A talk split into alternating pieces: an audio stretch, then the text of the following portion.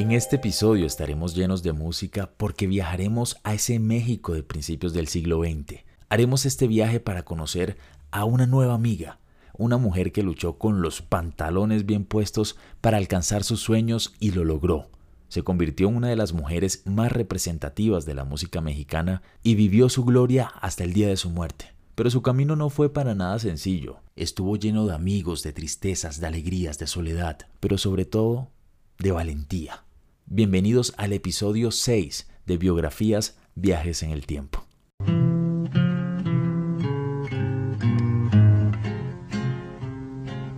No sé qué tienen las flores, llorona, las flores del campo santo. No sé qué tienen las flores, llorona, las flores del campo santo, que cuando las mueve el viento llorona, parece que están llorando, que cuando las mueve el viento llorona, parece que están llorando. En este punto creo que ya saben que vamos a hablar de la gran Chabela Vargas. Y para empezar creo que debemos saber su nombre completo, el nombre con el que nació.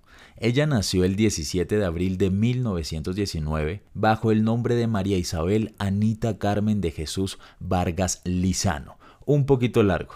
Claramente, ella después cuando empieza su carrera artística en México, decide usar el nombre de Chabela Vargas que era mucho más sencillo de manejar. Y aquí vamos a desmentir una cosa porque a diferencia de lo que muchos creen, Chabela Vargas no nació en México. Ella nació en Joaquín de Flores, Costa Rica, aunque sí sintió un gran amor por México y siempre la consideró su casa. Pero entonces empecemos a hablar un poco sobre la infancia de Chabela porque esto se convierte en una etapa determinante para todas las decisiones que tomará en su futuro. Ay, de mi llorona,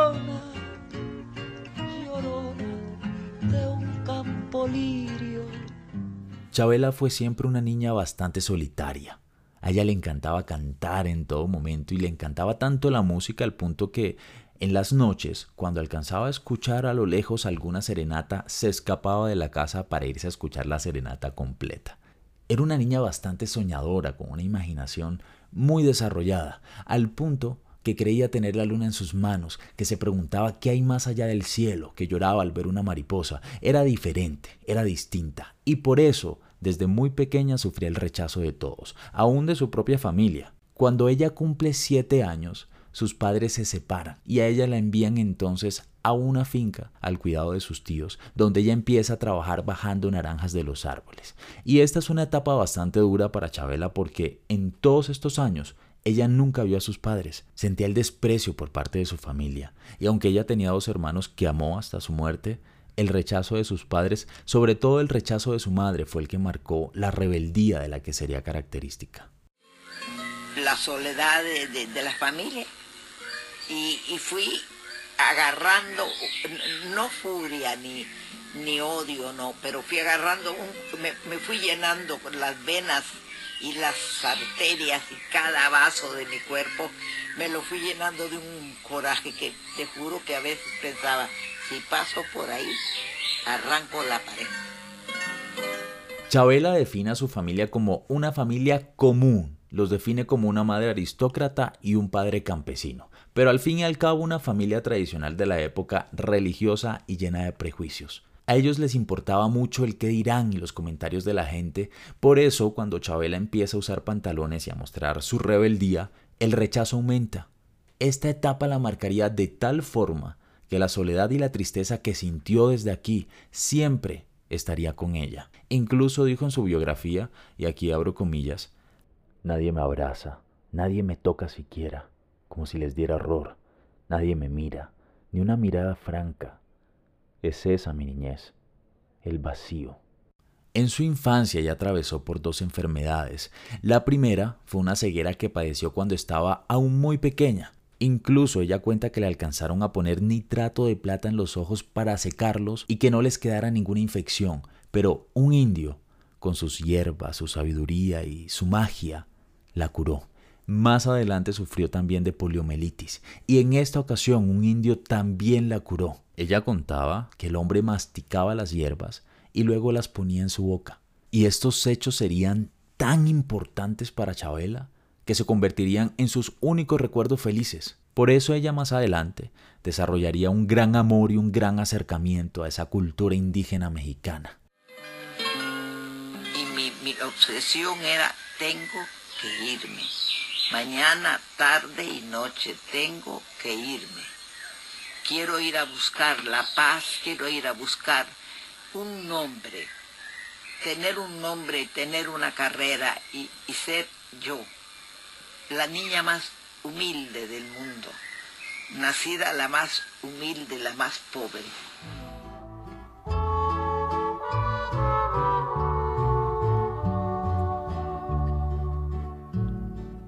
Adiós mis queridos padres, adiós mis queridos padres y mi estimada mujer. Ya me van a fusilar, ya me van a fusilar, no me volverán a ver. Para Chabela, México era el destino soñado. Así que ella coge sus maletas, empaca, se monta en un avión y llega a México en los años 30. Y aquí pasa algo particular, y es que ella cuenta que en su familia nadie se preocupó porque ella se quería ir, y nadie se preocupó después de que ella se fuera. El punto es que esta mujer estaba decidida a cumplir sus sueños, así que llega a México para luchar por sus sueños. Ella llega a la casa de una mujer nicaragüense, era una casa de pensiones y aquí alquiló un cuarto, una habitación. Para mantenerse empezó entonces a trabajar haciendo la limpieza en la casa de una mujer rica, pero también fue conductor, chofer, trabajó en una tienda de ropa para niños y hasta una agencia de empleos montó. Resulta que ella conseguía a chicas en las calles para llevarlas como muchachas del servicio a las casas de gente adinerada. Y así tendrían que pasar varios años hasta que a nuestra protagonista le llega la oportunidad que le daría inicio a su carrera musical. Tenía una amiga belga que era la amante de un político muy famoso mexicano y le dijo, tú tienes que conseguirle trabajo a Chabela que canta. Y dijo él, pues yo nunca le he oído cantar, pero si tú quieres, le doy ahorita una tarjeta y va a la Lotería Nacional, dijo el general, y que canten los programas de Lotería Nacional. Chabela empieza a ganar cierto reconocimiento cantando en la Lotería Nacional con la transmisión radial que se hacía en este evento para todo México. Una cosa llevó a la otra y esta mujer empieza a cantar en diferentes bares y centros nocturnos de la época. Y aquí pasa algo crucial para Chabela.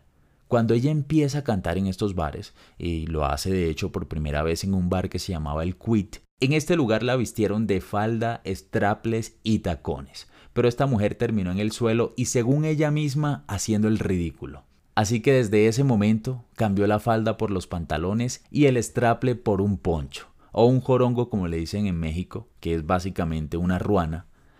Y eso sí, nada de maquillaje. Esto es importante porque ella empieza hacer gala de su rebeldía. Para la época estaba muy mal visto que una mujer vistiera pantalones y ella lo estaba haciendo de forma pública, en un escenario. De repente te vistes en una forma extraña, da un brinco la cosa y todo el mundo pendiente de lo que pasó con Chabela Vargas ni fu ni fa vestida de mujer. Y, dicen, se paró la historia un segundo. Esperar qué pasó con esta señora de pantalones en 1900, antes de los 50, un poquitito, que no se usaban pantalones. Tú te ponías pantalones y en la calle te gritaban de todo.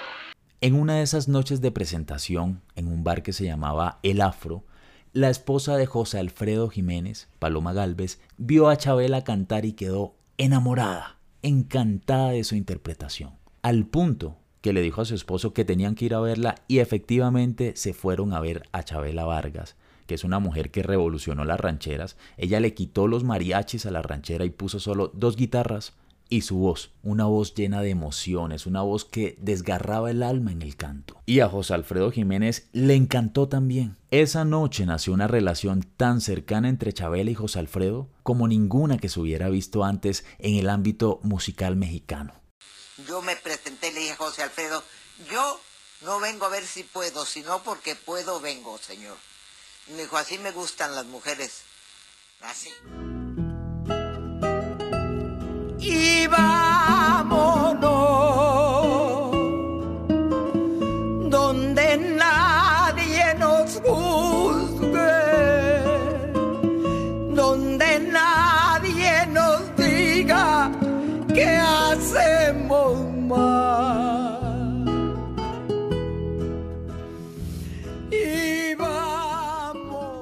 Desde ese momento los dos se convierten en cómplices en amigos, en compañeros de parranda. Este par salía y se perdían por semanas enteras, hasta meses. Eso iban de amanecida tras amanecida y se tomaban hasta el agua del jarrón. Tomaban demasiado y con todo el conocimiento que alcanzaron a tener el uno del otro en todas estas salidas, Chabela se convirtió en la intérprete por excelencia de José Alfredo. Y así empieza Chabela a moverse en un escenario machista mexicano a mitad del siglo XX. Chabela siempre tuvo clara su homosexualidad. Era una mujer extremadamente coqueta que no le tenía miedo a conquistar a todas las damas que le gustaran. Pero a pesar de eso, y de que se mostraba en apariencia muy masculina, nunca dijo abiertamente que era lesbiana. Más adelante contaría que su forma de decírselo al mundo era en el escenario. El punto es que los comentarios volaban. Todos ya sabían que ella era lesbiana, y es justamente este tema el que le empieza a cerrar algunas puertas que años después terminarían de ser cerradas por el alcohol. Si eres lesbiana, estás marginada. Punto. Vivimos en una sociedad patriarcal, lo que estábamos platicando. Y entonces este, tienes que respetar, porque vives en una sociedad. Y respetar y hacer que te respeten. Y no voy a andar exponiéndome, una gente que trabaja como yo tiene que cuidar cierta cosa. Resulta que una noche un pintor amigo de Chabela le invita a una fiesta en la casa de Frida, una invitación que le daría inicio a otro capítulo mágico en su vida. Desde el primer momento que Chabela vio a Frida quedó completamente maravillada. Imagínense la escena de película. Chabela entrando a la casa, en medio de la música y los tragos, ve aparecer a Frida, con unas cejas, dicho por la misma Chabela, que le dieron la impresión de ser una golondrina. Frida me amaba, Lástima que yo quemé una carta de Frida que me escribió que, decía vivo para Diego y para ti nada más. Así que hubo un amor bellísimo. Entre tres a cuatro años estuvo Chabela viviendo en la casa de Frida con ella y con Diego. Esta mujer amaba compartir con ellos y ellos también amaban compartir con Chabela. Pero un día ella decidió irse, marcharse y nunca más regresar. Mis palabras posiblemente la hirieron mucho cuando le dije que me iba alguna vez. Y ella me dijo, lo sé. Es imposible atarte a ninguna vida de nadie. No te puedo atar a mis muletas ni, ni a mi cama. Vete. Y un día abrí la puerta y no volví. Ojalá que te vaya bonito. Ojalá que se acaben tus penas, que te digan que yo ya no existo, que conozcas personas más buenas. Y no fue sino hasta los 32 años que Chabela empieza a ganar un reconocimiento sólido. Alcanzó importantes éxitos en los años 50, y es también durante esta época que estando en Acapulco, canta para nada más y nada menos que para Elizabeth Taylor. Y no solamente canta, sino que también aprovecha, comparte, conoce y se toma una que otra copita. Me fui a Acapulco, que era la época de oro de Acapulco, cuando se casó Elizabeth Taylor. Yo estuve en la ceremonia que todo el mundo amaneció con todo el mundo, y amanecí con Ava Y los triunfos seguían aumentando para nuestra protagonista.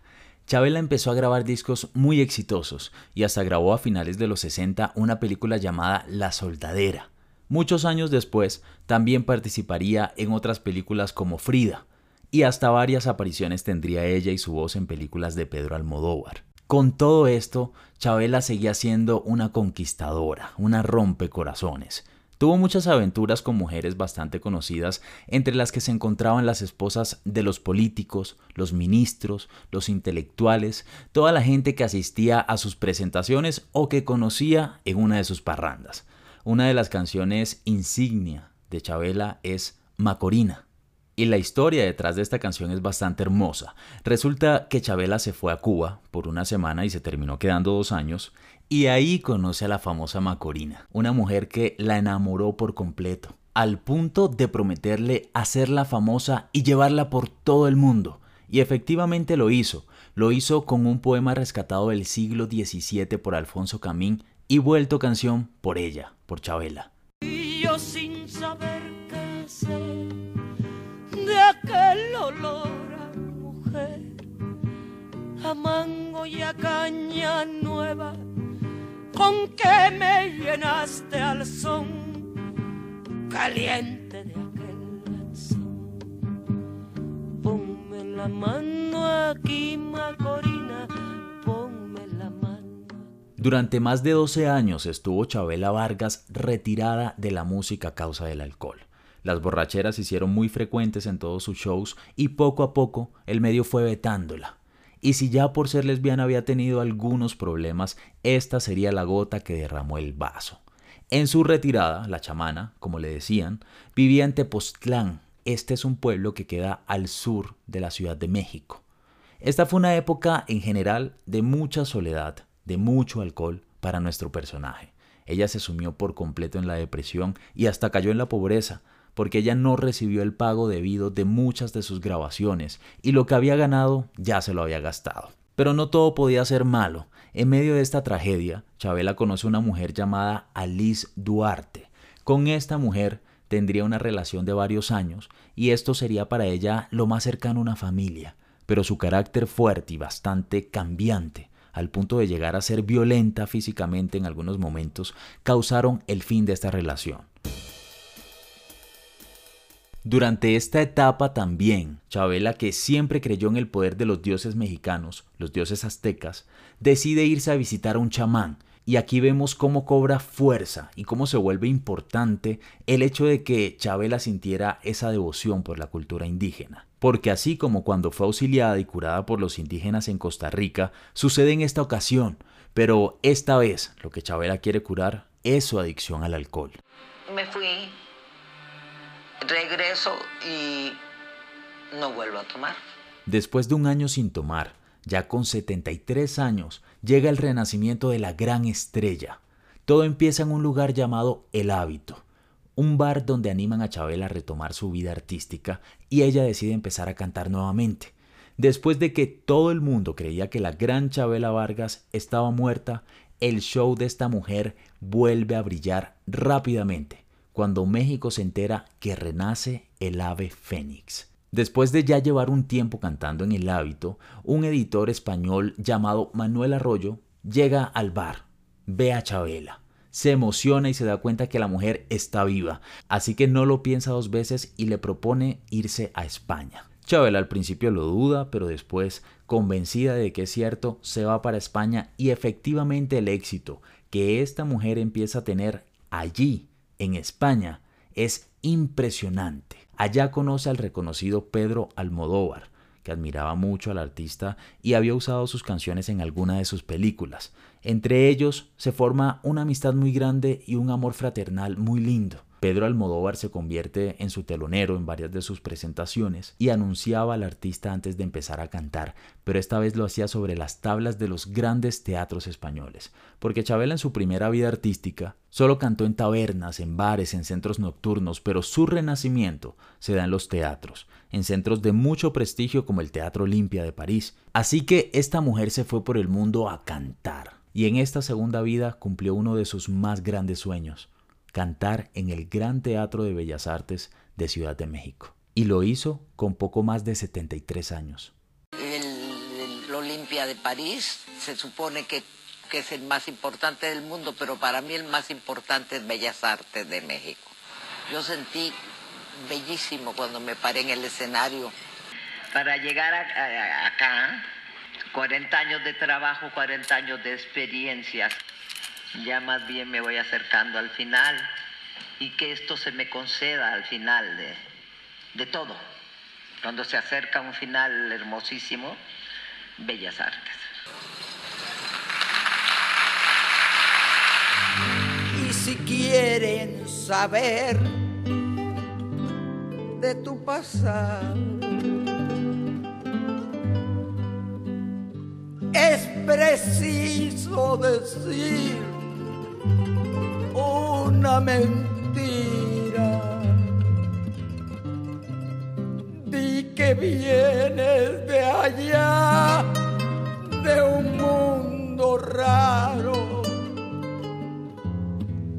que no sabes llorar, que no entiendes de amor y que nunca has amado alrededor de 20 años más de carrera, de escenarios, de música, de amores, tuvo Chabela Vargas después de su despertar, sin tragos antes de subir al escenario, pero sí con esa pasión, con esa fuerza y esa melancolía que todos amamos de ella. En su segunda vida, obtuvo grandes reconocimientos como el premio entregado por España el Dama Gran Cruz de Isabel la Católica, la medalla al mérito de la Universidad de Alcalá y un Grammy Latino a la excelencia musical, entre otros más. Todos son recuerdos y vas envejeciendo. Y los recuerdos, ahí están, se van borrando. Es casi como, como una película terminando la película. Sus últimos años los vivió en Tepoztlán, ese pueblo que siempre fue para ella un lugar mágico, en una casa construida justo enfrente del cerro El Chalchi, o cerro Tepoztleco, un lugar que la llenaba de energía, un lugar que alimentaba su espíritu. Ese cerro se llama El Chalchi, y ahí platico con el Chalchi. Despertar frente al Chalchi es un sueño que sueño ahora con irme definitivamente. Estoy preparando mis maletas para irme definitivamente. El último disco grabado por Chabela fue titulado La Luna Grande, y esta producción fue hecha en homenaje a Federico García Lorca, hombre con el que soñaba, con el que decía tener conversaciones y del que se sabía todos sus poemas.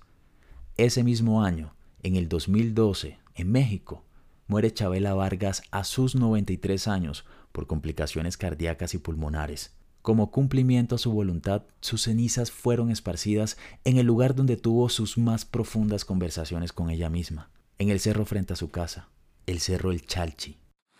¿Cómo piensas? ¿Cómo iba a pensar yo con, en mi juventud, en mi, en mi cosa de, de fuerza, de animal, de que vivía feliz con una gente a quien amaba?